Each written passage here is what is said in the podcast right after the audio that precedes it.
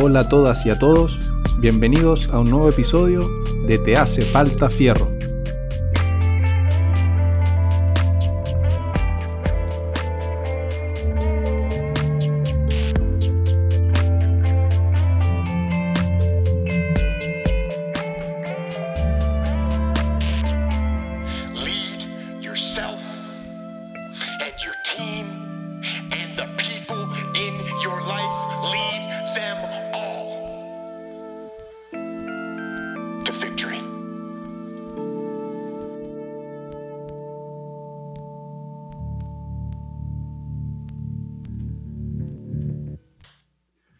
Hola a todos y a todas, soy Aníbal Fierro, el host de este hermoso podcast llamado Te hace falta fierro.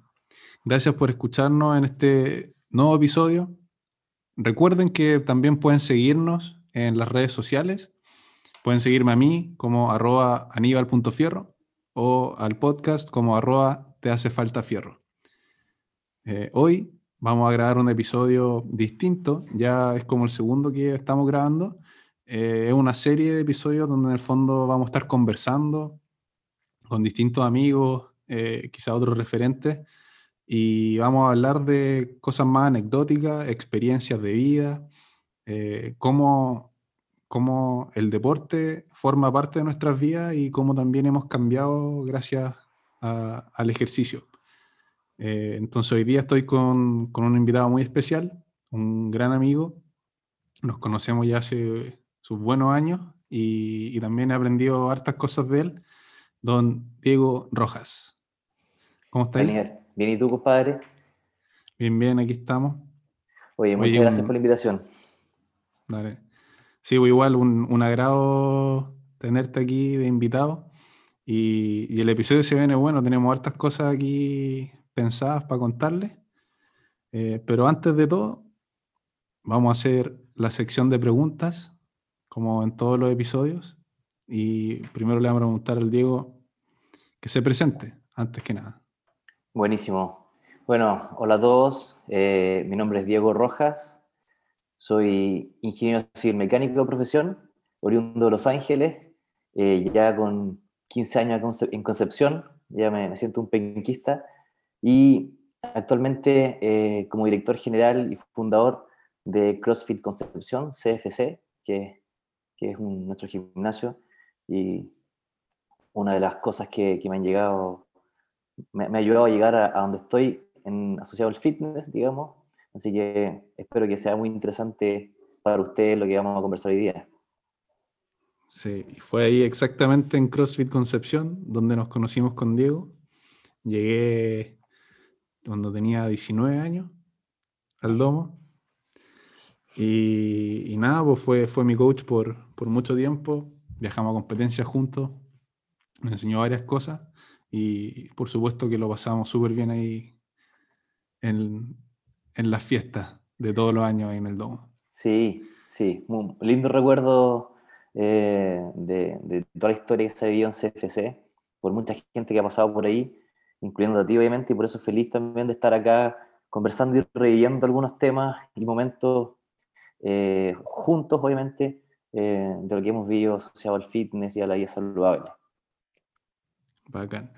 Pasemos entonces a la segunda pregunta y es, ¿cuál es tu trago favorito o bebida favorita?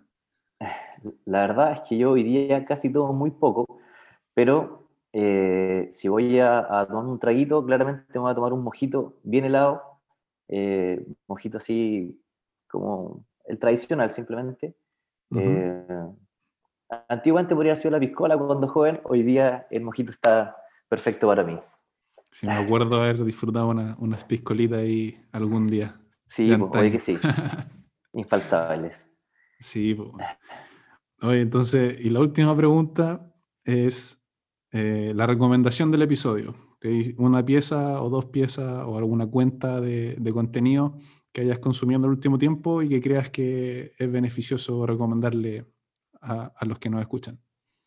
Sí, buenísimo. Eh, la verdad es que tengo dos nombres que les quería comentar. Son personas que para mí son hoy día referentes del fitness en lo que hacen, un hombre y una mujer, eh, y en los cuales hoy día estoy enfocando un poquito mi, mi forma de entrenar y mi forma como también de eh, proyectar y enseñarle a, nuestros alumnos y, y, y, direccionar, digamos, en CFC y en todo lo que hago asociado al fitness, algunas tendencias muy, muy similares y enfocadas eh, a estilos como más actualizados del fitness, eh, y que son Michael Vázquez y Senada Greca, que son cuentas tal cual que la pueden pillar directamente en Instagram, donde tienen mucho contenido de entrenamiento eh, diario, diría yo, en alta resolución, muchos tips y en general movimientos y, eh, y eh, ejercicios muy entretenidos y cotidianos que uno puede hacer en la casa, pero muy profesional. Y ahí son dos datos muy, muy buenos, para uno para las mujeres y otro para los hombres, o viceversa, obviamente, pero son dos referentes hombre y mujer muy fitness asociados al entrenamiento, eh, que sí, sí creo que la gente puede sacar mucho, si es que no lo siguen ya, de hecho. Bacán. Entonces ahí pueden buscar esas dos cuentas en Instagram. Y habiendo terminado con esta sección, vamos a pasar entonces a hablar un poquito de lo que fue la evolución del fitness. Eh, bueno, especialmente para el Diego. Eh, yo también voy a tratar de aportar en, en, lo que pueda, pero el Diego tiene una gran historia deportiva, no solamente en áreas como el CrossFit, también practica, ha practicado varios deportes y, y vamos a empezar eh, como hablando un poco de, de, lo que ha sido tu historia antes del CrossFit, antes de, de, habernos conocido. A ver si nos podéis contar un poco tu inicio, eh, tu primer approach en el fondo al entrenamiento. Ahí te dejo la palabra. Buenísimo. Eh, bueno, la verdad es que yo partí haciendo deporte muy, muy joven, muy niño en fondo eh, era de los alumnos del curso que eran deportistas.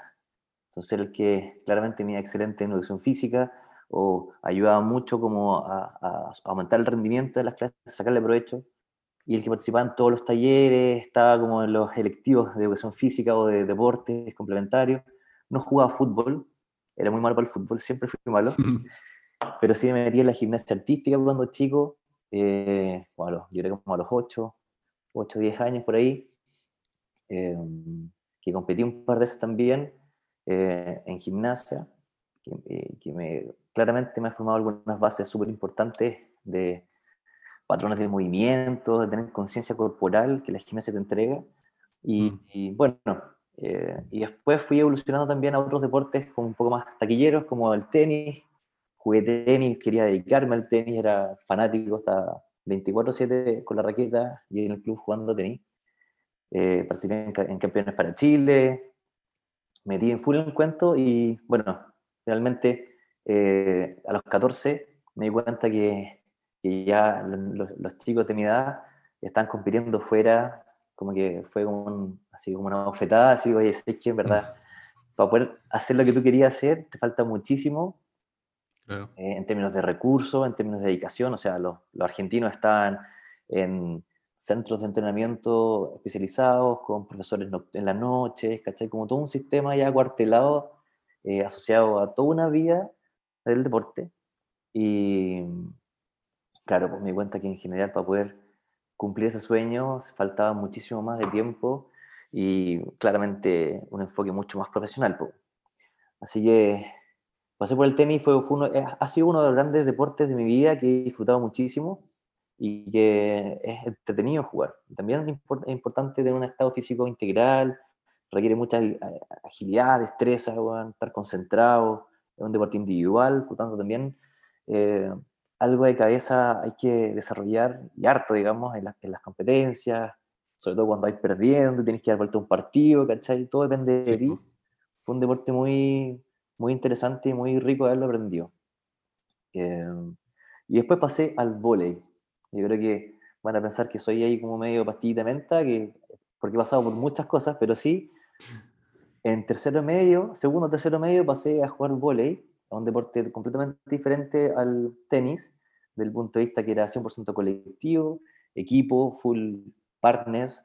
Eh, sí, los equipos de volei tienen una, como una eh, confraternidad, ¿cachai? Muy, muy de apego. Un eh, compañerismo súper grande. Full compañerismo, viajes fuera de la ciudad, eh, ¿cachai? Como en, lo- en el bus, con, sol- solamente con el equipo, concentrado. eh, y la selección de mi colegio, la, la verdad es que era bien profesional y se destacaba en el de- a nivel nacional, ¿cachai? Yo estaba en el Liceo Alemán de Los Ángeles y había competencias a nivel nacional que podíamos viajar en avión y con gastos Ah, pagados, era como bien pro, ¿cachai? Ya. Y, y llegábamos a campeonatos con gimnasios llenos de gente, con varios colegios, eh, y la verdad es que la energía era muy potente. Así que ahí jugué de armador. Yo como soy medio chico, 1,70 para el vóley es chico, pero tengo buen rechazo, así que igual podía eh, remachar de repente y bloquear también, y, y pero era buen armador. Así que ahí estuve en el vóley y la verdad es que me, me ayudó muchísimo. Hasta ahora tengo amigos del equipo de vóley que, que no nos seguimos viendo, pero, pero son muy buenos amigos para siempre, ¿cachai? Mm. Sí, esos eso amigos fue- quedan. Sí, quedan pues son amigos que quedan y, y que siempre van a estar ahí de alguna forma. Sí. Em, bueno, y en el último año de, del colegio, en cuarto medio, partí entrenando karate, eh, karate Kyokushin, que es una disciplina del karate con contacto, que es como de las más fuertes, de alguna forma, eh, porque es, deportiva, 100%, y en, en las competencias tú buscas el knockout técnico, o sea, en el fondo, noquear a tu oponente porque es 100% de contacto, ¿cachai? Con algunas reglas básicas como no golpes en testículos, no golpes las articulaciones. Ya. Pero en general podía estar permitido golpes de pie en la cara, eh, rodillazos, sin agarres, solo golpes. Pero una disciplina muy linda y, que enganché en cuarto medio y que luego pasé a, la universidad a estudiar ingeniería en la UDEC, aquí en Concepción. Y, y seguí entrenando acá en Conce con el sensei que era como el representante de Chile en la disciplina, que es Marco Inostroza, que es un viejo seco, eh, muy reconocido en, en Chile y en Sudamérica, hoy día representante como sudamericano o latinoamericano de- de- del tema de, de la metodología. Y ahí claramente ya como que me enamoré del deporte y fue eso un poco lo que llegué y partí como un nuevo camino con un deporte completamente distinto a todo lo que había hecho antes, pero eh, que la verdad es que tenía como mezclas de todo y que mm, ahí, de, de mi punto de vista, creo que un poco hay un, un quiebre eh, en, empezar a dedicarle como a un deporte algo más profesional, eh, más maduro, ¿cachai? Ya no era tan Claro. chico, entonces con más conciencia del ejercicio, también el karate era una disciplina que las competencias necesitaba mucha mm, concentración, ¿cachai? Porque te podían, te podían noquear, ¿cachai? Eh, entonces, y también mucho valor para poder ir a las competencias, enfrentarte a un desconocido eh, que puede ser el doble grande que tú y, y, da- y ponerle ahí ficha, ¿cachai? Um, y ahí parte la historia de Kyokushin, que, que claramente es, es como el inicio ya del entrenamiento más asociado al fitness también y a la preparación como complementaria a, a un deporte, más que como hobby, sino que una, una preparación un poco más de entrenamiento asociada al rendimiento, bueno, y el bodybuilding también, que, que es parte del tema que vamos a hablar hoy día. Sí, po, sí. Ahí, eh, por lo que yo tengo entendido, empezaste a hacer karate y después, eh, en paralelo, como para complementar, te metiste un poquito en el, en el bodybuilding. Pero- Exactamente. Pero antes de, de- de pasar al bodybuilding, igual me, me llamó la atención que, y, y positivamente, que en el fondo no tuviste una infancia como dedicada a poco eh, deporte o variedad de deporte, sino que pasaste por deportes individuales, deportes en equipo, eh, quizás, por ejemplo, gimnasia artística o rítmica, que son eh, deportes de más fineza, por así decirlo, eh, donde se ven detalles como, como la estética del movimiento, Claro. a quizás deportes como, como el vóley, donde, donde quizás se busca más, por ejemplo, potencia de salto y, y cosas así. Eh, entonces, igual eh, encuentro positivo haber tenido esa variedad. Muchas veces eh, se ven niños que, que tratan de especializarse de muy chicos en un deporte y puede ser que a futuro, ya sea por cambios corporales o todo eso, eh, no, no se les pueda dar fácilmente eh, avanzar en, en- en esos campos. po. Sí, de todas maneras. Yo creo que, bueno, hay una frase que, que mientras más variado, que es de Greg Glassman, que se la robó él, que es el fundador de CrossFit, que es como que practica la mayor cantidad de deportes posible de las mayores disciplinas que, que, puedas, ¿cachai? Eh, y en todas sus variaciones y constantemente cambiando como eh, los escenarios, ¿cachai? Como la mayor cantidad de escenarios posible. Frío, calor, montaña, playa, etc. Em, y eso habla un poco de, también el, la llegada al CrossFit, ¿cachai? Que claramente va un poquito más adelante, que podemos hablar de eso, pero sí em, haber pasado por muchos deportes de distintos tipos y objetivos y, y, niveles también, eh, claramente te da un, un, espectro mucho más grande eh, y te genera también una adaptación tanto física como mental súper positiva para poder enfrentar otros desafíos, ¿cachai? Como los que vienen más adelante. Sí, pues, sí. Yo ahí, ahí puedo comentar que por, por mi parte, yo jugué fútbol y rugby en el colegio nomás. Eh, que eran en el fondo los fuertes que tenía o que promovía el colegio donde estudié. Y, después cuando entré a la U y se me abrió todo este mundo, por supuesto, eh, probé, por ejemplo, básquet y vóley y me arrepentí un poco, quizás no me arrepentí, pero me hubiera gustado haber tenido esa experiencia en el colegio, porque mm, eh, siempre fui alto y, me pude haber beneficiado también en, esos deportes, pues pudo haber sido quizá otro nicho en el que podía haber explorado. Eh, así que creo que es bueno, es bueno considerar que los niños prueben varios deportes y porque como tú decías hay un desarrollo mental también que, que, se, es súper valioso. Sí, pues piensa que en la gimnasia artística, cuando uno parte cuando chico, bueno, eh, además está decirlo, los gimnastas hoy día olímpicos, Tomás González u otros, ¿cachai? Son gallos que tienen una mente muy fría, eh, porque han, han, pasado por muchos fracasos. Eh, es, es, es, una disciplina deportiva que, que, que, requiere de entregar mucho y muchas veces recibir muy poco, ¿cachai? Hay poco auspicio, qué sé yo, hablando como de nivel profesional. Pero como disciplina, claramente los, los profes, los coaches de, disciplina, de gimnasia son como más estrictos, ¿cachai? Al menos los que nosotros mm. teníamos eran como milicos, ¿cachai? Eh, entonces también es una formación que uno como niño, si no pasa por eso, claramente no, no lo vas a vivir, porque en ninguna otra parte probablemente vaya a tener un profe dando instrucciones, oye, que termina con las pies en punta, o que, qué sé yo, abre de pierna, ¿cachai? Como por el tema de flexibilidad.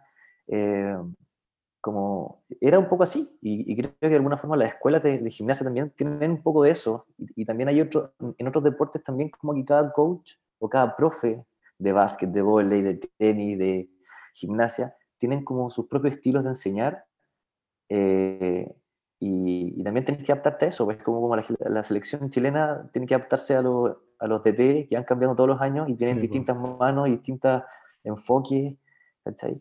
Eh, también es un proceso que los niños eh, es interesante que lo puedan vivir.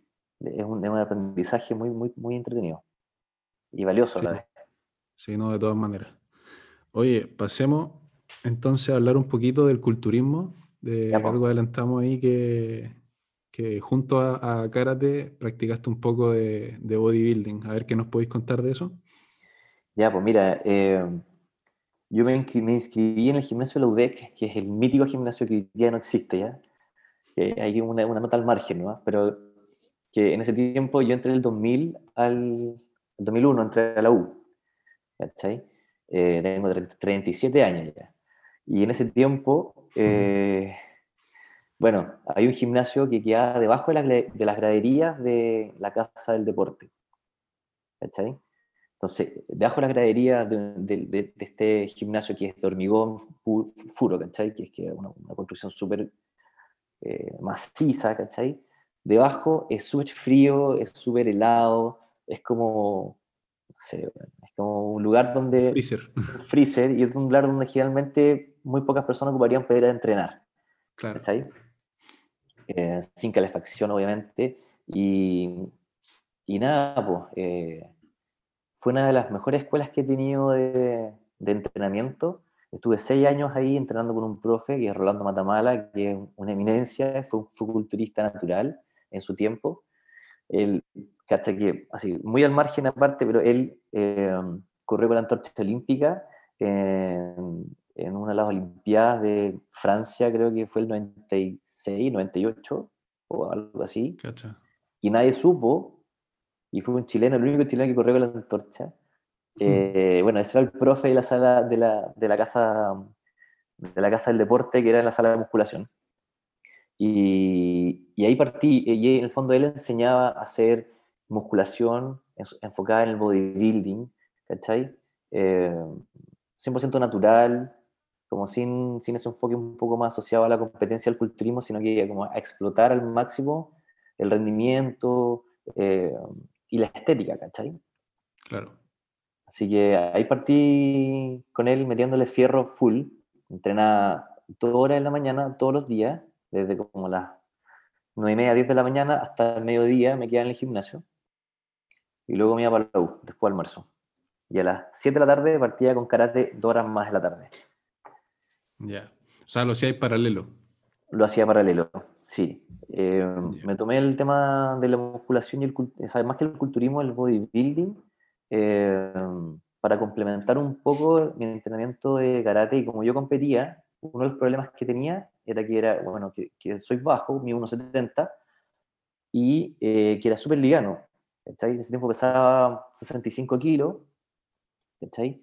Entonces las competencias de karate eh, podía tocarme alguien como tú, que mide cuánto, 1,90. Un 85. 1,85 y pesa, no sé, 90 kilos, ¿cachai? Y, y me llevaba por el hecho de estar delante mío, ya claramente eh, me costaba muchísimo competir y poder llegar a noquear a alguien de ese tamaño, ¿cachai? Claro. Entonces, tuve que meterle fierro, ¿cachai? Tal como ahí el nombre de tu programa. Te hacía falta meterle- fierro. Me hacía falta fierro, ¿cachai? Y ahí cuando llegué a, a Ludec y, y le empecé a meter fierro fuerte, ¿cachai? Ya. Eh, eso, ahí, ahí partió un poco la historia de- del bodybuilding y, y- y, claro, hasta el día de hoy tengo las bases de lo que aprendí en ese momento, ¿cachai? Sí, pues, sí. Oye, ¿y cómo te benefició el bodybuilding con, o sea, porque me dijiste que lo, lo usabas para complementar con el karate? pues, ¿Cómo, encontráis qué, beneficios tuvo? Eh, ¿te ayudó? Quizás no. Sí, eh, claramente me ayudó muchísimo. Eh, como decía, para poder practicar el, karate kikuchin competitivo necesitáis, aparte de tener un buen estado físico, tener fuerza, tener harta resistencia, ¿cachai? Y tener también masa muscular para poder, en el fondo, llevar las peleas. Entonces, Claro. eh, el bodybuilding me ayudó para poder lograr subir, en el fondo, mi, mi talla, ¿cachai? aumentar masa muscular considerablemente. Eh, subí casi 10 kilos tenía porcentaje de grasa bajo los 7, 8, ¿cachai? Mm, Eh, y fue como mi mejor momento en, en términos de, de, claro, como bodybuilding eh, y rendimiento deportivo, ¿cachai? Eh, Ya. el, el- el entrenamiento de pesas me ayudó muchísimo a poder mejorar mi rendimiento en el karate. Nunca me lesioné. Es algo súper anecdótico, o sea, ane- anecdótico, dótico, perdón, para la gente que, que ve el deporte, que me decía, no, tú te- tenés que tener los tobillos zafados, las rodillas, no sé, todas lesionadas. Claro. Yo jamás me lesioné, ¿cachai? Eh, y eso fue claramente al, al fortalecimiento muscular que pude desarrollar entrenando pesas. Sí. Si, si nos vamos a, la- a lo que dice la evidencia, tampoco es tan anecdótico porque ya está más que demostrado que en el fondo, fortaleciendo, teniendo una buena base de fuerza muscular, el riesgo de lesiones disminuye. Es menor, lógico. Sí, po. y creo que la población que más, en la que más se ve, por lo menos, y, y curiosamente en la que menos lo hace, son, por ejemplo, eh, los runners, que, que no, no le dan prioridad tampoco al entrenamiento de fuerza, tienen un mayor riesgo de, de lesiones por todo el impacto y, y carga que tienen en el fondo en las extremidades inferiores. po. Sí. Entonces, ah, tiene sentido po, que en el fondo hay- hayáis visto ese beneficio. Sí, justamente. Em, fíjate que eh, tengo varios amigos kinesiólogos y médicos, traumatólogos con, lo- con los que conversamos siempre este tema y siempre me dicen que sus pacientes del área del deporte son como en, alta, en alto porcentaje, son gente que, que hace running eh, o Ujú. que sale a trotar mucho, ¿cachai? Como deporte o como forma de mantenerse activo y tienen muy poco desarrollo, fortalecimiento muscular y claro, terminan con problemas de los meniscos, problemas de ligamentos, ¿cachai? Sí, Como con una mala vejez de rodilla que es súper dolorosa y que es una lata, ¿cachai? sí, sí. Así que, mm, bueno, eh, yo creo que el, culturismo o, o el bodybuilding, cuando tú lo puedes orientar de manera positiva y bien asesorada al deporte, creo que eh, te va a ayudar muchísimo a, formar una base muscular, que, que principalmente es uno de los temas que hoy día a muchas personas que parten con el deporte más adultos, ¿cachai? No la tienen. Eh, en gimnasio, en CrossFit, eh, nos pasa mucho que, que muchos alumnos llegan a entrenar, tienen muchas capacidades eh, físicas, progresan muy rápido en el CrossFit, en el rendimiento, levantan pesas, son rápidos, etc. Pero tienen poco desarrollo muscular como base, ¿cachai? Eh, y que finalmente hace que, se- que se terminen lesionando muy, muy pronto, ¿cachai? Mm, o que terminen con lesiones graves de hombros, ¿cachai? Como las típicas lesiones del crossfit o de los de deportes del levantamiento de pesas, ¿cachai? sí. Eh, tuviste la fuerza para levantar las barras, pero no eres lo, lo suficientemente estable y consistente en el tiempo para poder hacerlo repetitivamente, entrenar todos los días a esa intensidad, finalmente, claramente, tu, tu articulaciones no resisten, ¿cachai? Porque la musculatura Sí. todavía está débil. Sí, Creo que eso, para mí, ha sido una de las cosas que me ha marcado muchísimo y que, me, de hecho, me, me marcó, es el desarrollo muscular sólido que puede desarrollar entrenando como en el formato bodybuilding en la U. sí. De todas maneras, yo igual, eh, por, yo hacía rugby en el colegio y también entré al gimnasio buscando en el fondo ese fortalecimiento. eh, si bien en ese tiempo estaba, era como más como por, por eh, un fin estético, Por facha. Claro, más por facha. Y, y porque en el fondo todos estaban yendo al gimnasio, entonces había que hacerlo, ¿no? Eh, también ahí me metí y bueno, yo no, no tuve tanto eh, éxito con el tema físico, siempre fui medio eh, rellenito, pero es más que nada por un tema de alimentación. Eh, pero sí, eh, en rendimiento también ayuda harto, ayuda harto. Y creo que hay hartas trabas. eh, bueno, yo igual empecé joven, como a los 16 años, 15, 16 años, eh, a ir al gimnasio, Mm.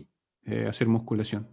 Y hay hartas trabas con el tema de, de iniciar el, el entrenamiento de resistencia con pesas de joven, porque en verdad ya no, no, no están tan, tan bien fundamentadas. La evidencia ya ha demostrado que, que los mitos con respecto, por ejemplo, al entrenamiento de resistencia y la estatura ya no, no corren. po. Exactamente.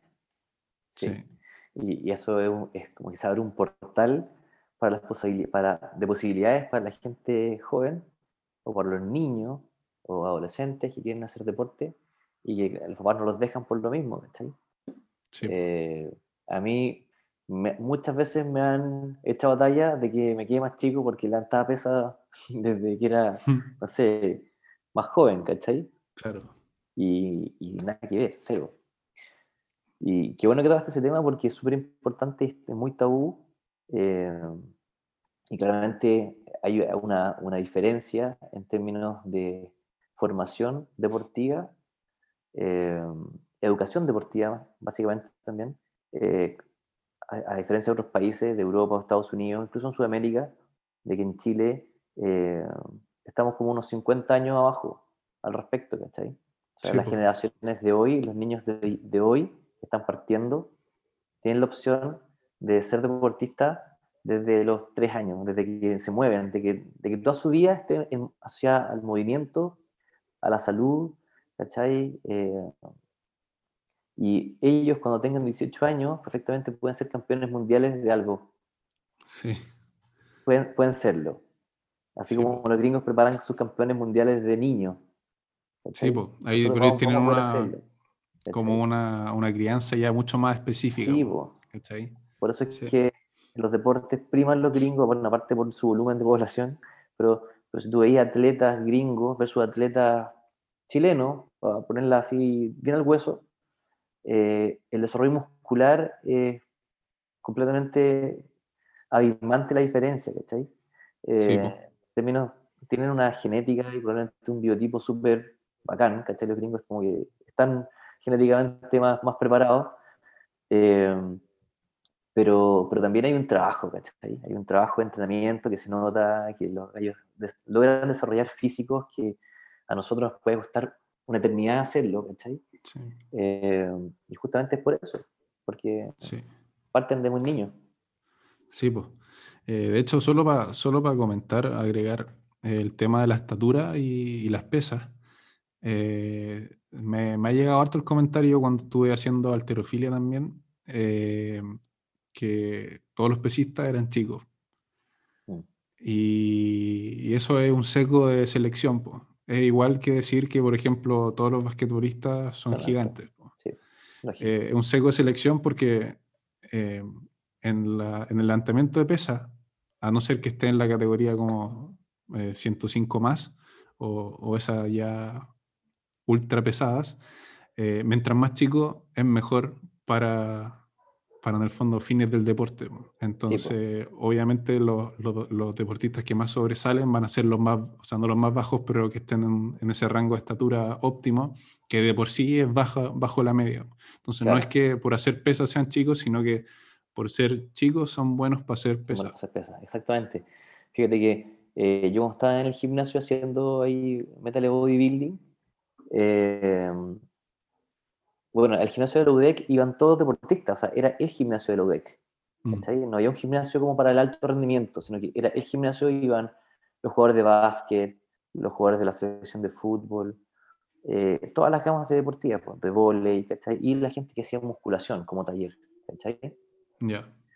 Eh, entonces igual nos, topamos de repente con, con algún atleta bien pro, ¿cachai? Lo suyo, haciendo otro tipo de ejercicios que no eran bodybuilding, sino que eran más funcionales y más asociados como al deporte de alto rendimiento, ¿cachai?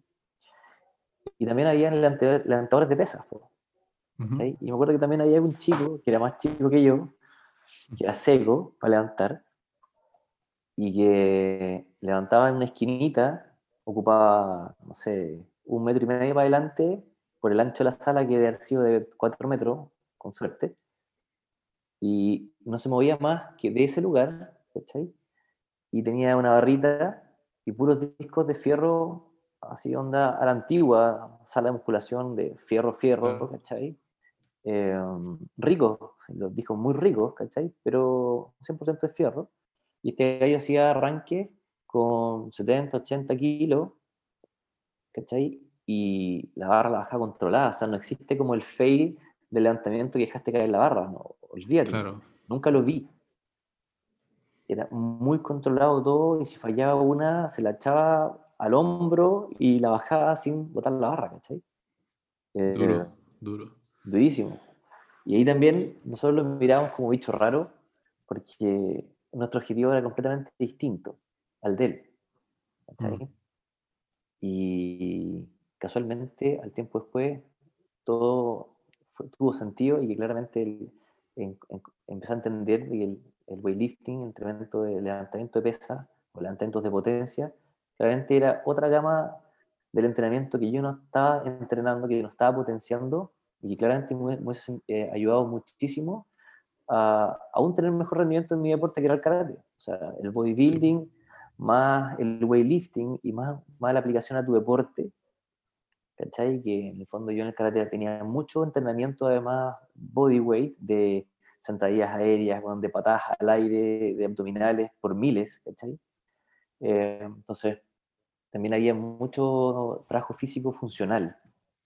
Oye, esas, esas tres gamas del entrenamiento creo que pueden, para, desde mi punto de vista, obviamente todo lo que yo comento es súper personal, base, basado en mi experiencia, eh, de mi punto de vista, creo que el bodybuilding, el entrenamiento de potencia, o como el weightlifting, y el, el, entrenamiento funcional o la aplicación del entrenamiento funcional a un deporte con objetivo, creo que logra un mix pero demasiado integral y realmente de, eh, eh, ese, ese mix es, es, el que hoy día eh, está un poco yendo a la tendencia del fitness a nivel mundial, como combinar sí. muchas cosas, más que, obviamente sí, las ramas de, de los deportes específicos, pero, pero, creo que el fitness en general, eh, de mi punto de vista, está mutando un mix de muchas cosas que te hacen ser mejor en todo, pero no tan especialista, ¿cachai? Sí, pues. Sí. De ahí, de toda esa, en el fondo, fusión, eh, nace el CrossFit. Po. Exactamente. Justamente. Y ahí pasemos a hablar un poquito de, de cómo llegaste a, al CrossFit y cómo se volvió en el fondo eh, tu futuro por un, un, buen par de años a partir de ahí. Po. Sí, pues. Eh, justamente lo que conversábamos recién es, es que esta combinación de, de, tres disciplinas de entrenamiento, eh, que era como yo estaba acostumbrado a entrenar durante siete años que estuve en la universidad, porque me eché un ramo, estuve siete. cuando ya salí, claramente no pude seguir entrenando, entrené con mucho menos frecuencia, ambas claro. cosas.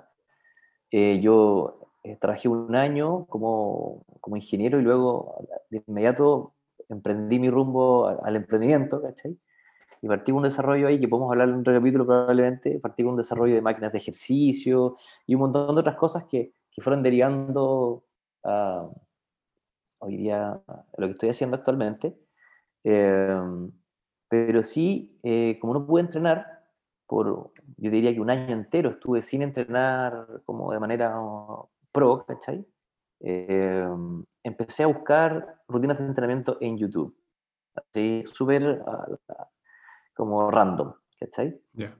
Claramente YouTube bueno, en ese tiempo eh, no era la herramienta que es hoy día, que no sé, está ahí, estamos hablando y yo abro el teléfono y me va a tirar un, una rutina de bodybuilding probablemente, ¿cachai? En YouTube o no sé, en alguna publicidad. En ese sí. tiempo no era, no era tan tecnológico todo. Eh, entonces tampoco era como que encontráis un mar de información, sino que había harto contenido, ¿cachai? Y, y, ahí mismo fue cuando llegué al CrossFit. Cuando encontré, empecé a encontrar los primeros videos de gente entrenando CrossFit y justamente aquí se me cae obviamente de nuevo el carnet, era el CrossFit levantando piedras, pues, ¿cachai? Como, claro. como en, realmente en, en, unos ranchos eh, fuera de Estados Unidos donde había un par de barras olímpicas, discos de fierro, eh, correr, ¿cachai? Muchas flexiones, mucha, mucho entrenamiento como, claro, como tipo militar, ¿cachai? Sí, eh, ¿no? Harto burpee, harta, harta, hartos push-ups, ¿cachai? Hartos pull-ups estrictos incluso. Recién aparecían los keeping, como que el keeping pull-ups era como un movimiento así súper dotado, ¿cachai? Ya. Yeah. Eh, y, y, bueno, eh, me enganchó al tiro. O sea, con una mancuerna voy a hacer muchas cosas. Sí, y, y, en cinco minutos lograba tener una sensación, o sea, yo lograba tener una sensación de estrés, de entrenamiento y de fatiga corporal o sea, a nivel general. Me sentía ahogado, me sentía acalambrado por todas partes, muscularmente, faltaba aire, la cuchara se me salía. Eh, era la misma sensación que sentía cuando competía en karate, donde, donde los rounds eran de tres minutos. Yeah. Donde tú tenías que pelear con alguien durante tres minutos. ¿Cachai? Y eso implica, olvídate, la resistencia que necesitáis para poder aguantar tres minutos con alguien que te quiere pegar, ¿cachai? Deportivamente, pero está ahí peleando. ¿cachai? Sí, bueno. eh, entonces, al, al, minuto y medio, tú empezás a sentir un ahogo en el pecho, como un dolor en el pecho. ¿cachai? Empezás a sentir el dolor de que te falta el aire, de que los músculos no te dan, ¿cachai? y tienes que aguantar un minuto y medio más, y que a veces te vayas a largue por un minuto más, varias veces, porque está empatado, ¿cachai? Puede mm. estar peleando, no sé, 10 minutos, ¿cachai?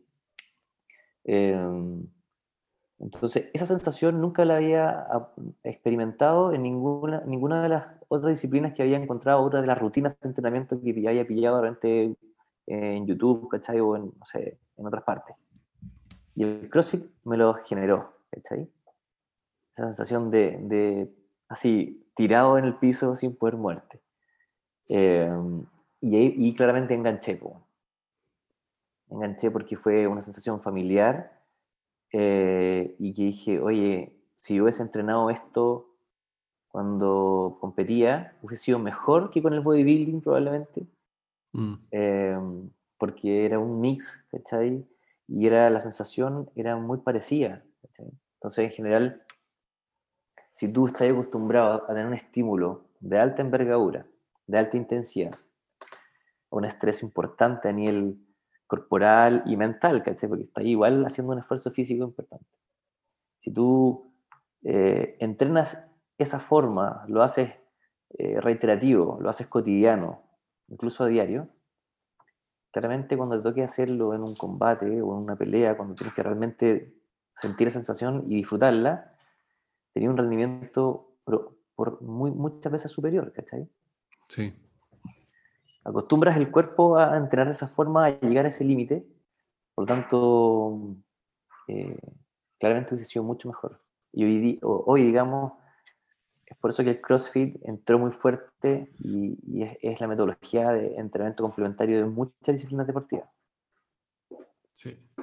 Interesante el, el cómo, cómo nació en el fondo o cómo se llegó el CrossFit a... Porque partió en Estados Unidos, obviamente, y, y era un...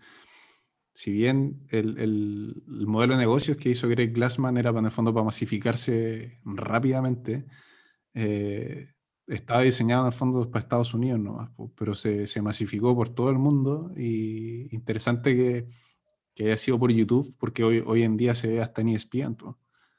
Sí, pues, justamente. Y de hecho, eh, en, la, en la película 300, eh, que está probablemente recién estrenada en ese tiempo o, o ya poco tiempo, Lleva poco, sí. ¿cachai? Lleva poco tiempo, fue, muy, fue como mucha noticia o se comentó muchísimo el estado físico que tenían los actores, ¿cachai? Eran unos gallos, bueno, full musculosos, pero súper atléticos, ¿cachai? Era como un, no sé, como un romano súper poderoso, ¿cachai? Sí, Eh, el, el- físico espartano fue, estuvo de moda por mucho Sí, tiempo. exactamente, entonces se hizo popular en Estados Unidos, fue por eso también, ¿cachai? Mm, Porque los actores, bueno, vi un, vi un documental, ¿cachai? esa cuestión, porque enganché el toque, eh, y vi un documental que hablaba del proceso de entrenamiento de los actores para la película y de los extras, ¿cachai? Y de cómo Ya. se consiguieron los extras para poder hacer una, un batallón de compadres con un físico tipo, ¿cachai? Y claramente eran gente que entrenaba CrossFit. Y, y los sometieron a un programa de CrossFit, un programa intensivo para poder lograr el objetivo en un cierto periodo, ¿cachai? Que no me acuerdo cuál fue. ujú. Obviamente con actores que ya tenían un buen estado físico, pero que había que, que pegarles como un upgrade, ¿cachai? Para llegar a lo que querían. Y fue justamente con esto, y lo lograron, ¿cachai? Entonces, Sí. Claramente fue revolución en Hollywood, eh, en la industria del cine, porque se, se- fue muy popular eso, ¿cachai? Sí, po. Y ahí googleé o busqué en YouTube y partió y, y claro, aparecían estos gallos, aparecían videos entrenando con estos gallos, probablemente todavía estén. Ahí sí, si algún día te motivas a buscarlo, claro, probablemente podéis pillar a los actores de 300 entrenando CrossFit Sí. como No, en la era me, acuerdo, me acuerdo haberlo visto.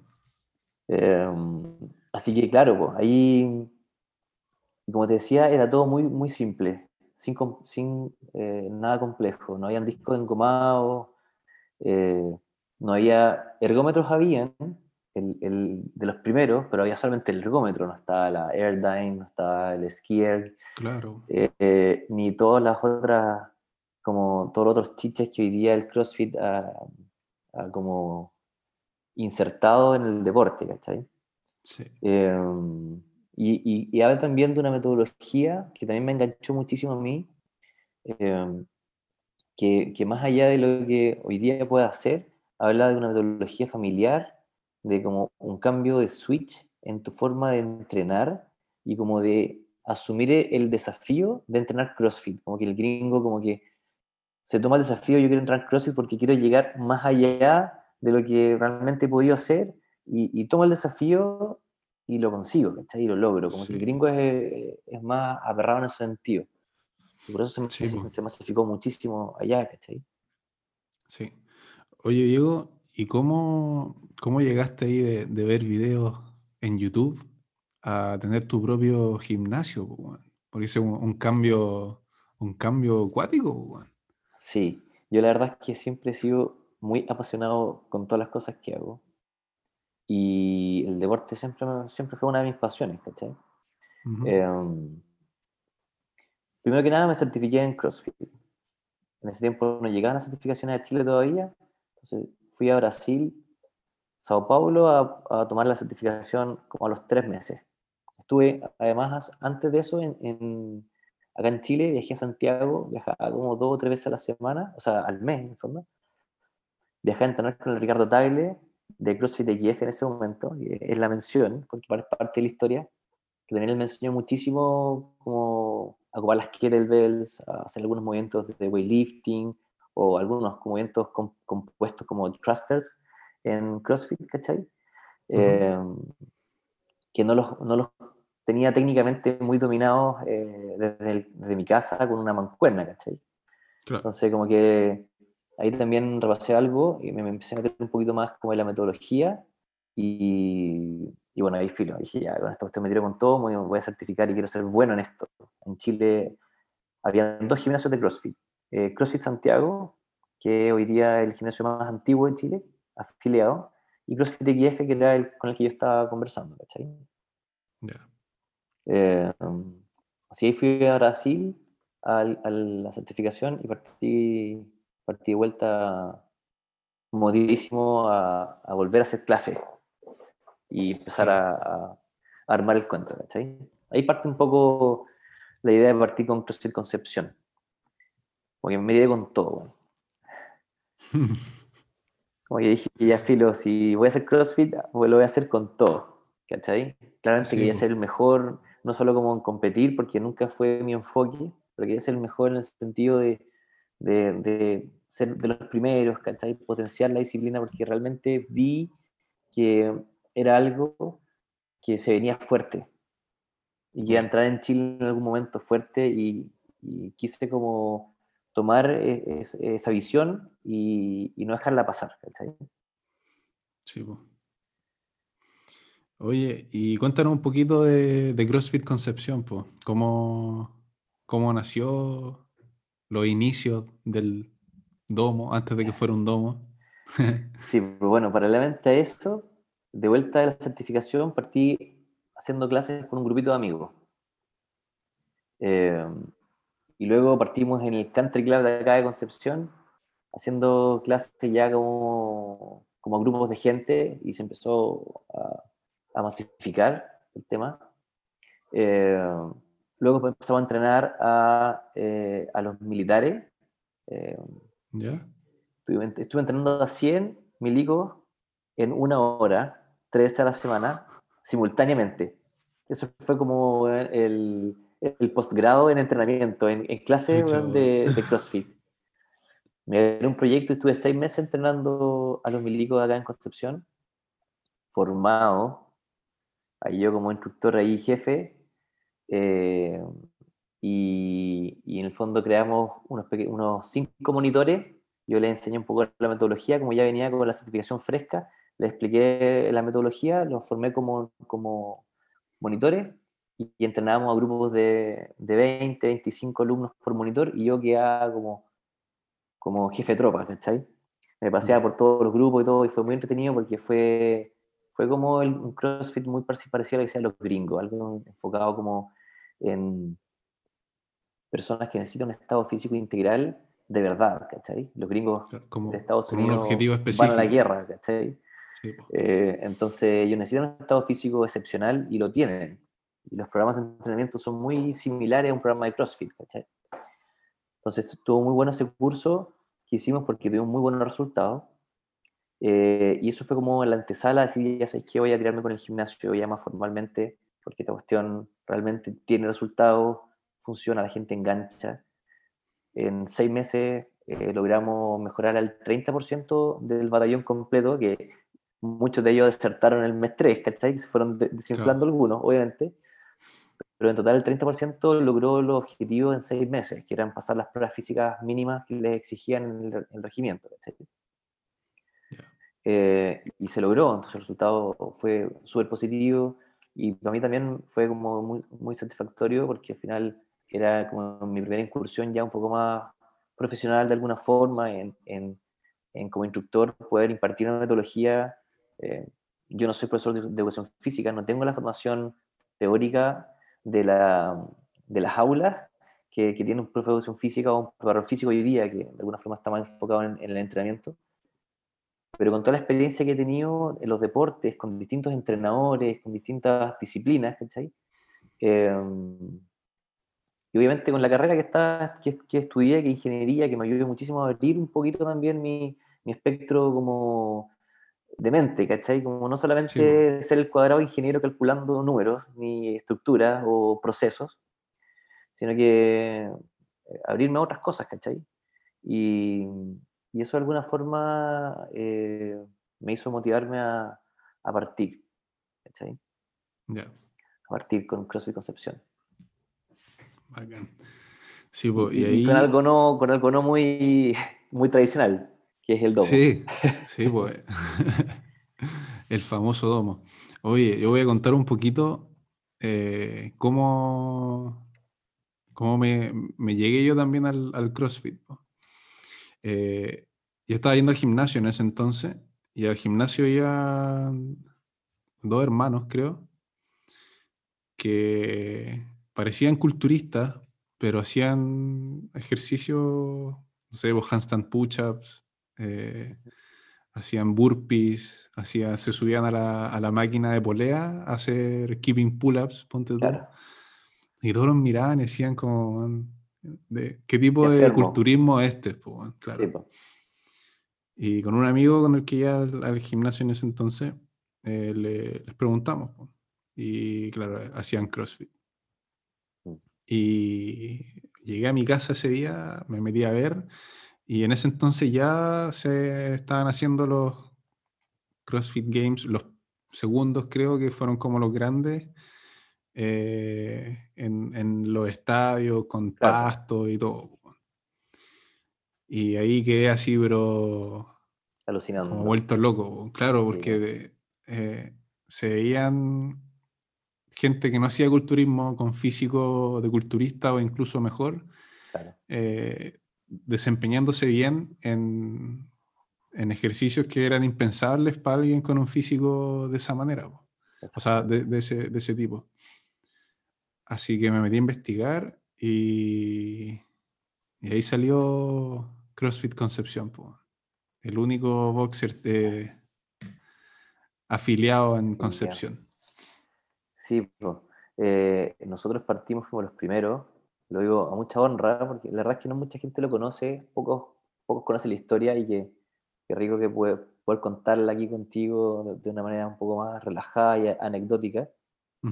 Eh, pero sí, eh, es súper eh, gratificante haber sido, eh, como, haber tomado la decisión de poder partir con CrossFit Concepción, tomar ese nombre que igual es bien característico de nuestra región, ¿cachai? Sí. Eh, y hacerlo de una manera muy diferente, nosotros dijimos, ¿sabes qué?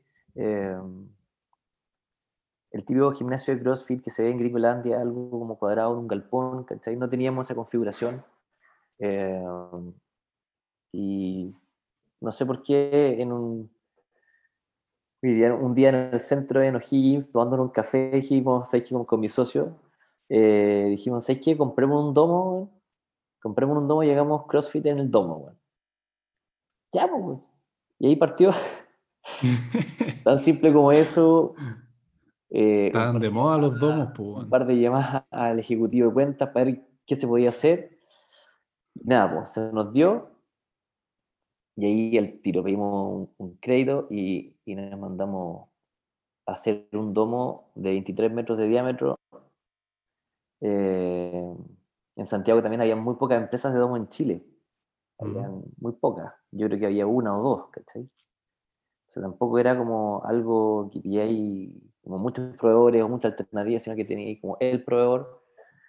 Eh, por suerte era un proveedor súper serio que hasta el día de hoy sigue construyendo domos por todas partes de Chile, tenemos una muy buena relación y se motivó con el proyecto y instalamos el primer domo de ellos en el sur de Chile.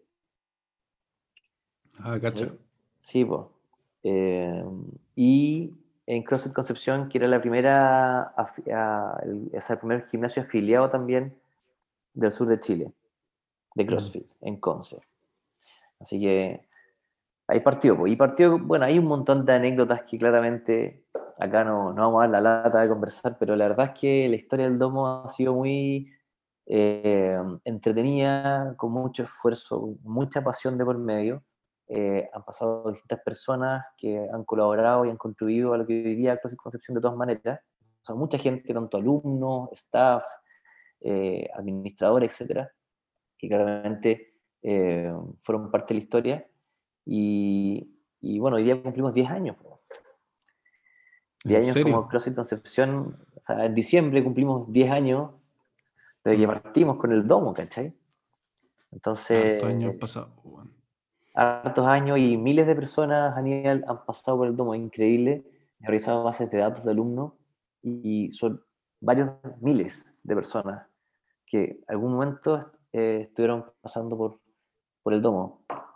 Así que, no, ha sido, ha sido una experiencia muy entretenida eh, y como digo, con mucho esfuerzo llevar, llevar adelante un proyecto que en Chile y en Concepción es muy difícil, o ha sido muy difícil y para entonces, para entonces perdón, también era aún más difícil partir con un gimnasio de CrossFit, que nadie lo conocía, o muy poca gente, como onda eh, conquistar terreno, ¿cachai? En Chile, en el sur.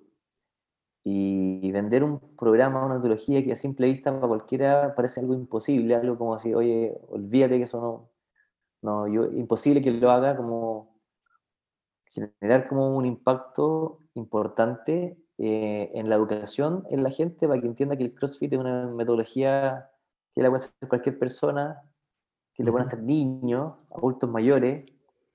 Si, si hay un método que está ultra probado y que um, es como, es como el secreto de Glassman, que armó esta combinación de, de distintas disciplinas eh, y metodologías de entrenamiento, de ejercicio, etc. Y la armó en un programa que de alguna forma, si tú lo sigues al pie de la letra, como es la certificación, y no, te, y no lo modificas a tu tincada, O a tu, a, tu gusto, sino que si lo sigues al pie de la letra, es un programa 100% seguro, 100% a nivel seguro, eh, que te garantiza resultados en poco tiempo, ¿cachai?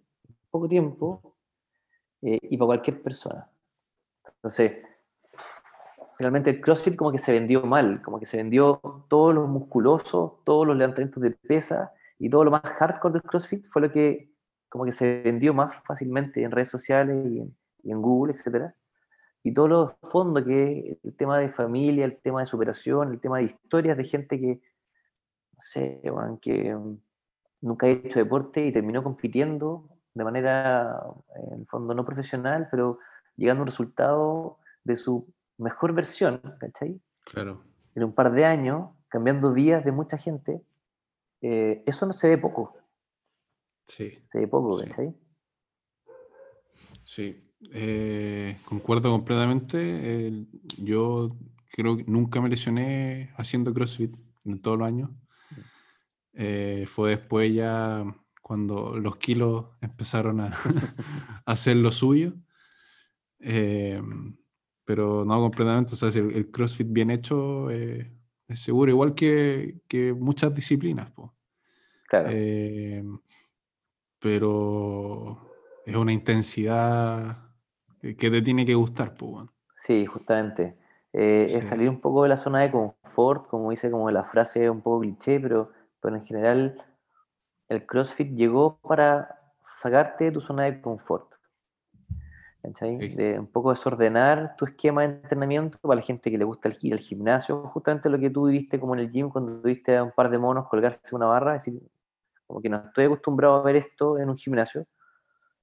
Eh, y darte cuenta que sí, po, que en realidad tienen toda la razón ellos. po, weón. Soy yo el que a lo mejor estoy aquí como perdiéndome de algo que, que me va a ayudar muchísimo, que puedo aprender porque sí lo puedo hacer, porque tengo progresiones para todos los niveles de, de, como, de niveles de estado físico, ¿cachai? O sea, puedo lograr hacerlo en algún momento de acuerdo a mis propias capacidades, ¿cachai?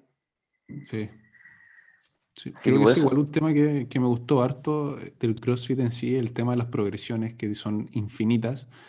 Y, y nunca me había, nunca había sido expuesto en el fondo a, a la idea de tomar un ejercicio y como básicamente como tomar cada componente de un ejercicio y hacerlo por separado y Sí. como ponerle un nombre que son en el fondo eh, las progresiones. po.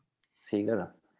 Fíjate que ahí hay una gran diferencia en el bodybuilding, eh, de, que, de que en el bodybuilding igual los movimientos son, son tal como son, Mm, en general, ¿cachai? Eh, uno escala en general las cargas eh, y, y muy, creo que las progresiones son muy mínimas, ¿cachai? Una press banca tiene muy poca progresión para alguien que está partiendo, sim- simplemente partir con una barra acorde al peso que puede levantar, ¿cachai? sí. Eh, en cambio, en el CrossFit, eh, todos los movimientos tienen progresiones. ¿cachai? Todos tienen progresiones y de alguna forma claramente agrupa movimientos que son multiarticulares, no, no es solamente una flexión de brazo, qué sé yo, ¿cachai? o de bíceps, sino que es un movimiento multiarticular que por lo tanto requiere que tenga progresiones porque Sí. el nivel de activación que se necesita para poder lograrlo es mucho mayor. po. sí.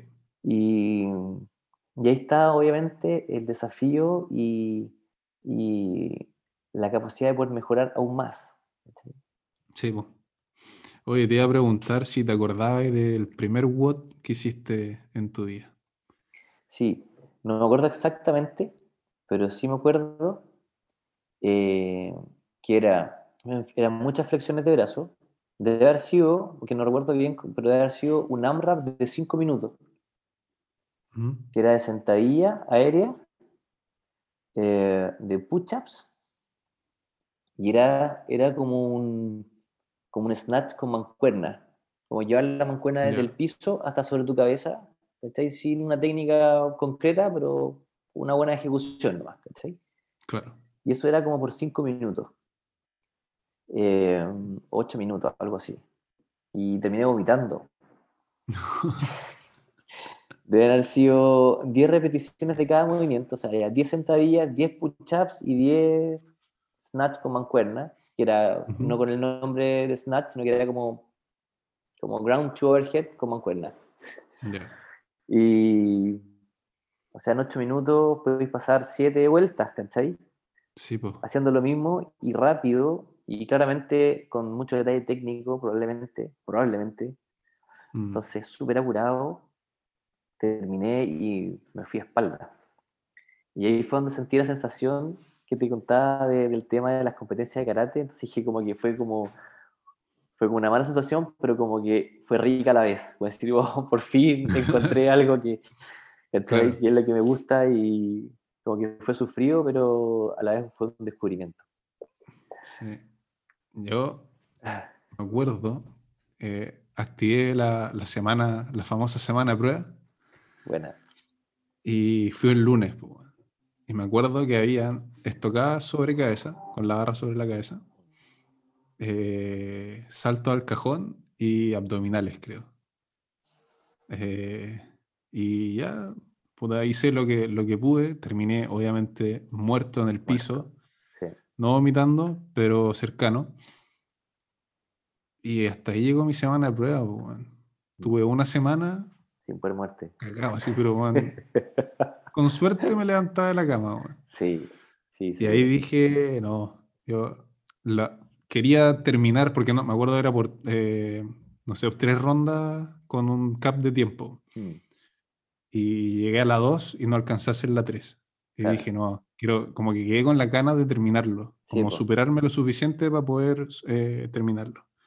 Y nada, pues, pasó la semana, me recuperé y volví con todo. Y ahí no Bueno. paré, no paré por Por varios años. cinco años. Sí. Bueno, el CrossFit ti- tiene eso, que te engancha harto, porque justamente vais viendo cómo te empezáis a superar, pero con creces.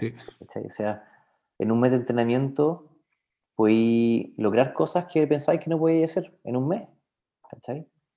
Eh, o sea, como simplemente hacer una sentadilla, ¿cachai? O una Sí. sen- hacer una sentadilla con velocidad, hacer muchas sentadillas. Mm. O pasar el paralelo. Claro, como llegar hasta, hasta abajo. no puede hacerlo, ¿cachai? weón, Sí.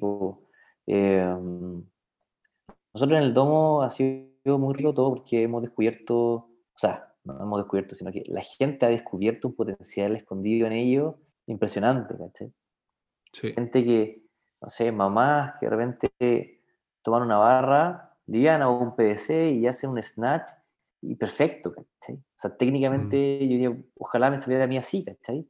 Y nunca habían hecho deporte antes, pero tenían súper buena elongación, ¿cachai? O fueron deportistas cuando chicas, y se Mm. reencontraron con, con el ejercicio en el CrossFit y, y se le empezó a hacer fácil. eh, y, y ahí te engancha, pues, ahí es donde tú empezás a querer más, un poquito más, a ir dos veces, después ir tres veces, después vais todos Sí. los días, después entran ahí un poco más de una hora probablemente. eh, Así que, sí, yo perfectamente entiendo tu, tu experiencia, porque claramente la vivimos con mucha gente que parte entrenando y que tomó la semana de prueba famosa de CFC, y que todos pasan por lo mismo. La primera semana es chacal porque, porque independiente que tú hagas solo sentadillas, un par de flexiones de brazo y, no sé, unos abdominales, mezclado a una baja intensidad y pocas repeticiones, si no vienes a hacer nada durante años, el día siguiente no te vas a poder mover igual. Sí, po. ¿sí?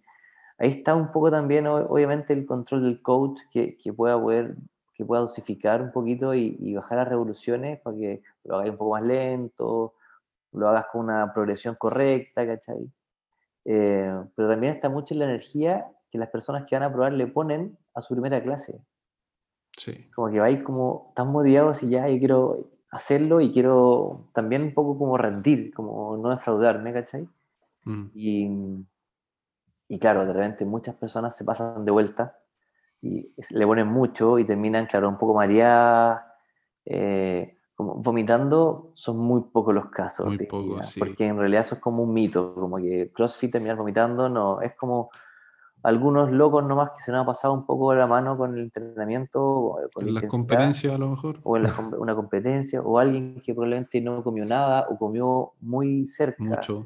¿cachai? Del entrenamiento, claro, obviamente Sí. la actividad física te pasó la cuenta, pero en general no es como un deporte que tengas que terminar vomitando o tengas que llegar a Mm. ese límite.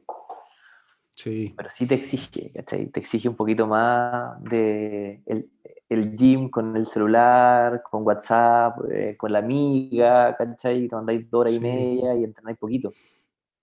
No, pues acá de una hora y Una hora es full lo, intensidad. lo que no hiciste. Exactamente. Y con un- una metodología, ¿cachai? Un- una estructura de la clase que va y, y lo hay todo en tu mejor versión y listo, se acaba. Sí, sí. Eso respecto al, al tema de, de los logros como de movimiento y todo, es algo que yo predico mucho acá en el podcast y, y en verdad toda la gente con la que converso y, y me pregunta a veces como, oye, ¿cómo te motiváis? O, o, como, qué me recomendáis y lo, lo comenté igual en, en el primer episodio con el Diego Naranjo y que es en el fondo eh, que lo que me, me encantó a mí del CrossFit es que en el fondo no necesitaba un feedback físico como estético de que ah, me estaba viendo bien, sino que, que empecé a hacer cosas que nunca antes había sido capaz de hacer. Sí, Y creo que darse cuenta de eso y, y hacerse consciente de cómo cambia el cuerpo en cuanto a sus capacidades, más allá de cómo se ve, es, es como para mí lo más mágico que tiene, que tiene no solo el entrenamiento de CrossFit, sino que, que cualquier tipo de entrenamiento que estés haciendo. O sea, lógico. si te estáis teniendo problemas, si no estás escuchando que estás teniendo problemas como para adherirte a tu plan de entrenamiento, el mayor consejo que yo te puedo dar por lo menos es que te trates de fijarte más en el fondo en los pequeños avances que vaya haciendo día a día, que cada día en el fondo está siendo alguien mejor. Sí, 100%. Yo creo que eh, el CrossFit eh, parte del, de la esencia que, que, se genera en la comunidad, la gente que hace CrossFit, incluso la, gente que, que hace CrossFit en sus casas, ¿cachai? Es justamente eso, es que puedes darte cuenta que todos los días va a ir avanzando un poco más, ¿cachai? Mm. Y dejar de lado el tema estético es algo que también eh, es no menor, porque uno en general, todas las personas buscamos un fin estético de manera inconsciente. O sea, mm. la, la, mayor cantidad de gente que va hoy día al gimnasio es porque quiere bajar de peso, concretamente. O sea, el busca, la palabra más clásica o repetida en Google para categorizar o para poder hacer estrategias de venta, de, de planes de, gimnasio y todo, y estoy metiendo un poco más comercial, en el fondo es bajar de peso, es la palabra más buscada en Google para buscar gimnasios o para, o para enganchar con rutinas de entrenamiento, ¿cachai? Es como un mm. hashtag como, así que puntea el ranking. Sí. ¿Cachai? Entonces, em, hay un problema ahí en que si las expectativas no se logran en los plazos que tú sueñas o, pretendes, hay un efecto rebote que puede jugarte una mala pasada, ¿cachai? Es como la desmotivación de, no lograr ese fin estético en el plazo, en prepararme para el verano para sacarme la polera, ¿cachai? Y no lo logré, entonces, chuta, ¿qué voy a hacer?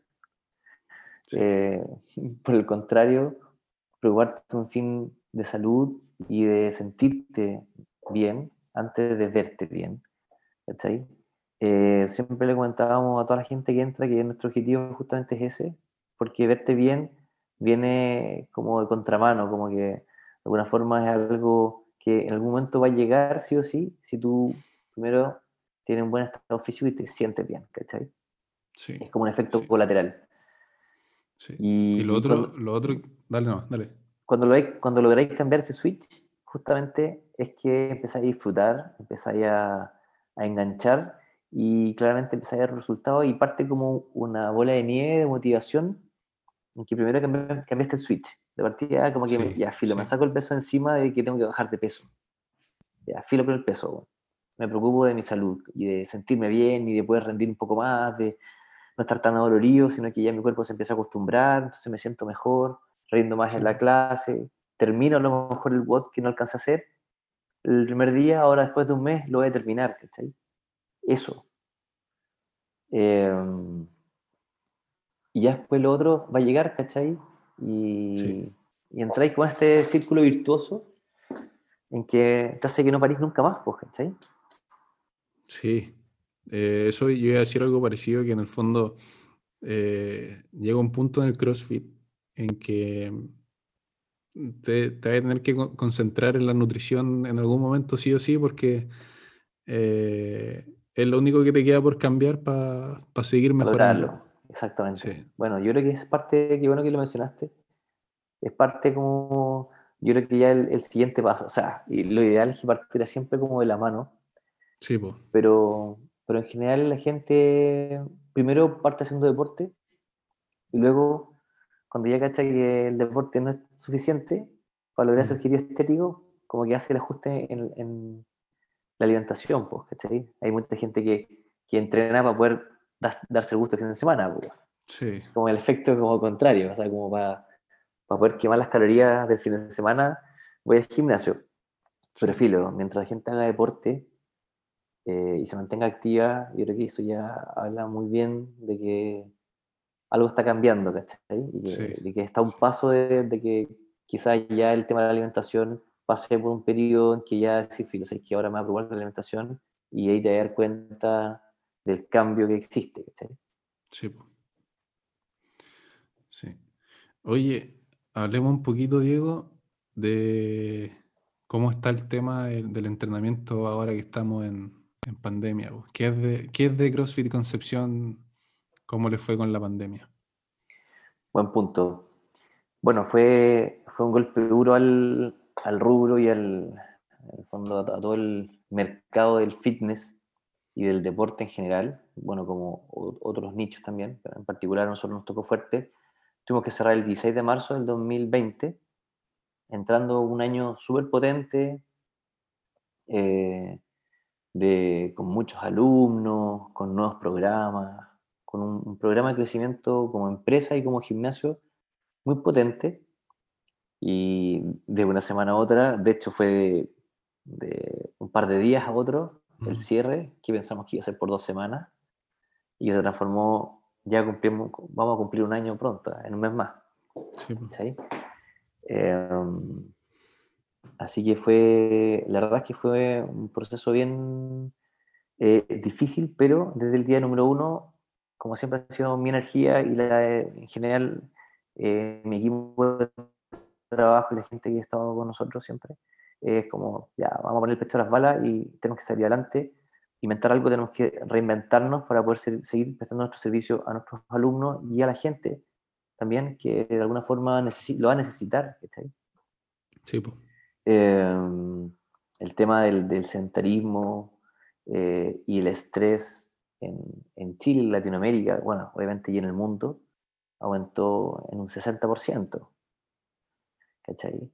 Eh, o sea, finalmente el- la gran pandemia ha sido el de la obesidad y del sedentarismo, es la gran pandemia, lo que está detrás, ¿cachai? Y, y lo que de alguna Mm. forma nosotros como empresarios del deporte o, o del fitness, por llamarlo de alguna forma, eh, ha sido difícil de, de poder entender y, y como de, de asimilar de cómo nuestra visión del- de la solución al problema o del aporte que nosotros podemos entregarle al tema de la pandemia no, no ha sido tan cuestionada y no ha sido aceptada como tal, ¿cachai? sobre todo acá en Chile, que es que los gimnasios se cierran desde el día uno porque al principio hubo un par de focos de contagio potentes en los gimnasios porque era lógico, ¿cachai?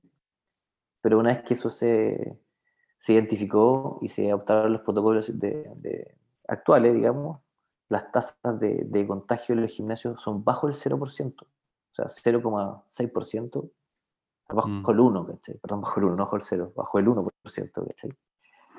Eh, en general es una tasa que se mantiene como en todas partes, ¿cachai? En países que ya en el fondo han adoptado medidas de que los gimnasios abran de frontón con medidas restrictivas, con aforos restric- eh, restringidos, pero Sí, funcionando, ¿cachai? O sea, atendiendo a gente. eh, en los gimnasios no hay contagio. Pero bueno, eh, nos tuvimos que reinventar. po, Y, y obviamente la era de la digitalización, eh, hoy día lo que se viene el- el- es un cambio, una era que va a ser un hito marcado para siempre. El tema de la pandemia va a ser algo que se va a recordar en la historia, probablemente, así como el terremoto eh, Sí, del po. 2010, ¿cachai? Tsunami, otros terremotos, otros eventos importantes. El- la pandemia va a ser un hito potente. eh, y bueno, partimos con el tema online. Lo primero que fue fue tratar de congelar a nuestros alumnos, ¿cachai? Hay un, todo un tema administrativo que es no menor, que claramente eh, es difícil de manejar, ¿cachai? Por- Porque tenemos que sobrevivir, ¿cachai? Mm. un- un tiempo inesperado, o sea, por un tiempo eh, que, que es imposible, es impensado, y que íbamos a estar un año fuera, era realmente como, no sé, unos meses, hasta septiembre, hasta octubre, que pasa el invierno y esto se arregla, qué sé yo, hay una incertidumbre nada, importante, po, no, sí. no se sabía nada, ¿cachai? Así que empezamos a dar distintas como propuestas a nuestros alumnos para continuar de manera online, partimos mandando videos, siempre nosotros, o de alguna forma mi visión de cómo llevar todas las cosas que pasan y que han pasado en CFC, siempre ha sido con la mejor intención de lograr ir más allá de lo que comúnmente todos están haciendo. Ya. Eh, desde el punto de vista muy sano y sin querer como aparentar nada, ¿cachai? Pero siempre tratando de buscarle una quinta pata al gato eh, y no simplemente tratar de hacer lo mínimo para salvar, sino que tratar de ir un poco más allá, con un poco más de esfuerzo probablemente, con más gastos, con, con más todo, pero tratar de lograr como un resultado mejor, ¿cachai? Al mediano y Innovar. largo plazo. Y mm, así por eso fuimos, fuimos en el fondo eh, practicando distintas alternativas. Partimos con videos, esos videos que enviábamos por correo, ¿cachai? Después subimos estos videos a una, a una plataforma que nos entregaba nuestro software de administración de gimnasios, creo rápidamente como una adaptación para poder cargar videos, para que la gente pueda entrar con su cuenta. ¿Cachai? Después eh, partió todo el tema del Zoom, que, que nació Zoom o, o se conoció Zoom, Sí, y empezaron las clases, las clases por videollamada. Bueno, y hoy día, después de casi un año, eh, estamos con un programa online potente, consolidado 100%, con, con un alumno y gente que, que, es, que no es de Concepción, que es de todas partes de Chile, desde el norte, gente de Copiapó, bueno, de otras regiones como Los Ángeles, eh, qué, sé yo, en Talca, eh, gente de Santiago también, gente ha entrado a nuestro programa y se ha mantenido por mucho tiempo. En algún momento llegamos a tener más de 200 alumnos online. Cacha, harto, weón. eh, y, y en el fondo pudimos identificar de que de alguna forma el, el tema online llegó para quedarse y mucha gente va a seguir entrenando con nosotros de manera online y con otras plataformas, ¿cachai? no solamente con Sí. nosotros. con- hoy día en el mercado existen distintas variedades y, y están saliendo todos los días distintas plataformas de entrenamiento online para solucionar un problema que la gente no quiere salir de la casa, o que se acostumbró a quedarse en casa, o que está con teletrabajo, no tiene con quién dejar los niños, eh, etcétera. Y, y bueno, tenemos un programa online consolidado, eh, con varias clases por día, que se ha mantenido en el tiempo. También, paralelamente a eso, hemos implementado algunos sistemas de, de automatización de procesos, como mailings, eh, landing page de captura. Hemos, nos hemos metido a, a- a concho con el tema de, fe- de Facebook Ads, Ya. Tanto son campañas y anuncios publicitarios. Eh, hemos trabajado súper bien todo lo que es el marketing digital desde el punto de vista de la venta y ha funcionado bastante bien. Eso también ha sido un proceso interno como empresa, como de digitalizarnos como más, como que siempre queríamos ya una red social entretenida, ¿cachai? Meternos con un poco de publicidad, pero de- desde un punto de vista un poco más también eh, como menos pro, ¿cachai? Como tratando de, de hacerlo lo mejor posible, pero hoy día con el, con el tema de la pandemia hemos llevado el nivel a, a algo como 100% profesional y, y eso nos tiene motivados porque ahora ya hoy día de alguna forma logramos pasar, creo que los pics eh, de contagio de, de la pandemia, como que hemos sobrellevado el, el negocio ya cumpliendo un año eh, de una forma muy diferente a la que veníamos haciendo. Y eso eh, ha sido una buena escuela, un proceso súper estresante por toda la cadena de, de cosas que hay que ir resolviendo ¿cachai? en el camino, como te decía, desde el punto de vista administrativo, hasta el punto de vista, del punto de vista de, de- del, del área más comercial, de poder vender un nuevo producto y que la gente te lo compre, ¿cachai? Porque ya Sí, tenéis po. como algo que está probado, que funcionaba, que llevamos 10 años y que, el- que la gente está ahí y tú lo ves, ¿cachai? Ahora tengo que venderte algo que tú no vas a poder ver, digamos, tangible, algo por la pantalla, que es completamente diferente, ¿cachai? Sí, po. Y adaptarse también a lo que tiene la gente en la casa también. po. adaptarse a lo que tiene la gente en la casa, que la gente entienda y nosotros mismos como entrenadores o como amantes del deporte o gente que prepara a otras personas, adaptarnos a que se puede entrenar en la casa sin implemento y que la gente que está en la casa sí lo puede hacer, ¿cachai? Porque una de las primeras trabas, la gente dice, no, pero no tengo nada en la casa, ¿qué voy a hacer? Sí, po. Puta, en Sí. pandemia aparecieron las botellas de agua, bueno, las cuestiones de arena, las mancuernas de Lógico. hormigón, eh, ¿cachai? Apareció todo como un invento, incluso las rutinas de entrenamiento bodyweight, que hoy día también yo las practico harto y me están cada día gustando más. eh, ¿cachai? Eh, entonces, ha sido un proceso para CFC difícil, pero a la vez viene como positivo en crecimiento un crecimiento como más como empresa, como de sobrellevar este tema ha servido muchísimo. Qué bueno. Qué bueno que se hayan reinventado. Sí, de todas maneras, hay que hacerlo. Eh, Sí. Con nosotros trabajan igual varias personas que, que por suerte y gracias al trabajo de todos y de ellos mismos, obviamente, logramos poder, hemos logrado poder mantenerlos, ¿cachai? Muchas empresas han tenido Mm. que hacer reducciones de personal o, o hacer cambios drásticos en temas de, de gasto.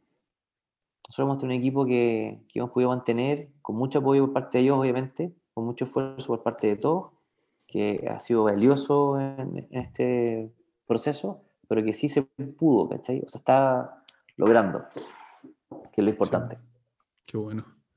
Oye, Dieguito, nos queda poco tiempo, así que vamos por la última pregunta, ¿te parece? Vamos, compadre. Ya, para cerrar, te quería preguntar, eh, ¿cómo ha afectado eh, en tu vida el haber pasado por tanto deporte, tantas disciplinas? Eh, ¿crees que es necesario para, para, o para un buen desarrollo el probar hartos deportes? Mira, eh, claramente sí, o sea, la respuesta es un sí rotundo a todo lo que me mencionaste. Eh, yo creo que parte de lo, que conversamos hoy día respecto de que en Chile tenemos que hacer un cambio cultural en que, que nuestros niños hoy día, bueno, yo como soy papá hoy día tengo una visión también más paternal de todo esto. Eh, tengo dos niños, uno de dos y uno de casi un año. Y yo a diario los veo y digo, a estos gallos me los voy a tener que bancar, o sea, me los quiero bancar hasta que me muera, ojalá hasta que llegue muy viejo porque me va a sacar el jugo, ¿cachai? Son súper activos eh, y quiero compartir con ellos todo lo que a mí me gusta hacer y todo lo que a ellos les guste hacer desde el punto de vista, bueno, de todo punto de vista, pero de, hacia el deporte, de dar el ancho, de poder estar con ellos, de poder disfrutarlo, de poder rendir, de, ojalá como generar una, una rica convivencia en torno al deporte, ¿cachai? Que le hace muy bien a los niños. Y, y claramente hoy día creo que es lo que hay que buscar con la gente, con, con las nuevas generaciones de gente que, de que no tiene esa cultura deportiva desde niño, de que no ha pasado por distintas metodologías, independiente que en un deporte toda tu vida. Finalmente creo que mientras más deporte hagas, mucho mejor, claramente. Pero Mm. sí, yo creo que la clave es partir desde temprano. La, la clave es partir desde niños que tengan un enfoque al deporte eh, desde, un- del punto de vista como de, de la prioridad en tu estilo de vida, ¿cachai? Como que, Claro. que- que hacer deporte, o sea, que las clases de educación física en el colegio sean todos los días y varias horas, ¿cachai? Eh, hay, hay un cambio en el fondo en el switch, creo que a mí me ha ayudado muchísimo en todo aspecto, desde el punto de vista personal, claramente, porque de partida, lo que hablábamos, me ha podido abrir el espectro de, de experiencias eh, con distintas personas, de tener redes de amigos y redes de contactos gigantescas en torno al deporte. O sea, en todas las disciplinas que he tenido, eh, conozco a mucha gente, he tenido experiencias con cada uno de ellos en, en términos asociados al deporte, ¿cachai? Todas entretenidas, todas ricas, todos con desafíos, ¿cachai? Creo que a mí me ha nutrido muchísimo eh, de lo que hoy día es mi personalidad y lo que me motiva a hacer las cosas que hago hoy, claramente ha sido el deporte que he logrado gracias a mis viejos cuando partí, ¿cachai? Que, que tu- tuve una rica educación deportiva desde muy niño. Creo que eso ha sido clave y, y es algo que, como hablábamos, vamos atrás, años luz de los países más desarrollados eh, y que estamos hoy día a tiempo de motivar a la gente a que uno haga deporte. Papás, ¿cachai? O gente que ya no lo está haciendo, gente joven que aproveche la juventud, que después, después de los 40 realmente te empieza a pasar la cuenta. Yo ya me estoy acercando y por eso estoy ahora como que poniendo un poco más las pilas, porque claramente los años empiezan a pasar rápido y, y claro, el cuerpo es uno solo y es rico avanzar en edad con un estado físico entretenido, con años de entrenamiento, ¿cachai? Sí, Yo personalmente siento que mi cuerpo tiene años de entrenamiento y eso me, me permite muchas cosas. Me permite poder recuperarme rápido, poder hacer cosas nuevas. eh, mentalmente también me permite poder asumir nuevos desafíos. ¿cachai? Te- ha- Habiendo tenido muchos fracasos de todo punto de vista, también deportivo, también me- hoy día me, me da un enfoque como tengo la cabeza más fría para pensar y para tomar decisiones importantes, que claramente ha sido parte de la formación que he tenido. ¿cachai? Sí. Así que creo que de todas maneras eh, practicar deporte desde chico eh, es algo que te sirve para toda la vida. Bacán. Ya, pues, Dieguito, hemos llegado al final del episodio. Muchas gracias por el tiempo, por darte el tiempo, por compartir tu experiencia también. No, gracias a ti, Daniel. Creo que en- ha sido muy entretenido conversar contigo de esto. Obviamente, esto sale como las conversas de amigos o gente cercana. Y qué rico que me hayas dado el espacio para poder contarle a la gente que está escuchando esto que parte de mi experiencia, a más de alguno le podrá servir, otro quizás se va a reír un poco de, lo- de todo lo que hemos contado, de todo lo que hemos hablado. Ojalá haber agradado a la gente y que, que el tema sirva mucho. Sí, pues. Oye, Diego, eh, da tu- tus redes sociales para que, para que la gente te pueda pillar ahí. Tenía harto contenido bueno también del domo, puede ser. Sí, por supuesto. Eh, mi Instagram, mi Instagram personal es Diego Rojas C, guion bajo.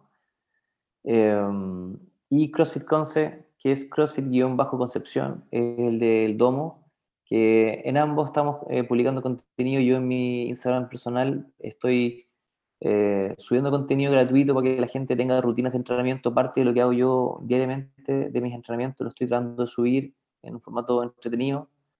Así que feliz de que la gente se motive y me siga y nos sigamos viendo tanto online como en el domo, idealmente. Bacán. Ya, gente, esto ha sido otro episodio de Te hace falta fierro. Yo soy tu host, Aníbal Fierro. Muchas gracias por escucharnos. No olvides seguirnos en nuestras redes sociales y también a Diego Rojas. Recuerden cuidarse, usar la mascarilla, lavarse las manos. Acuérdense que todavía estamos en pandemia y queda mucho por cuidarnos. Que estén muy bien, muchas gracias y nos vemos.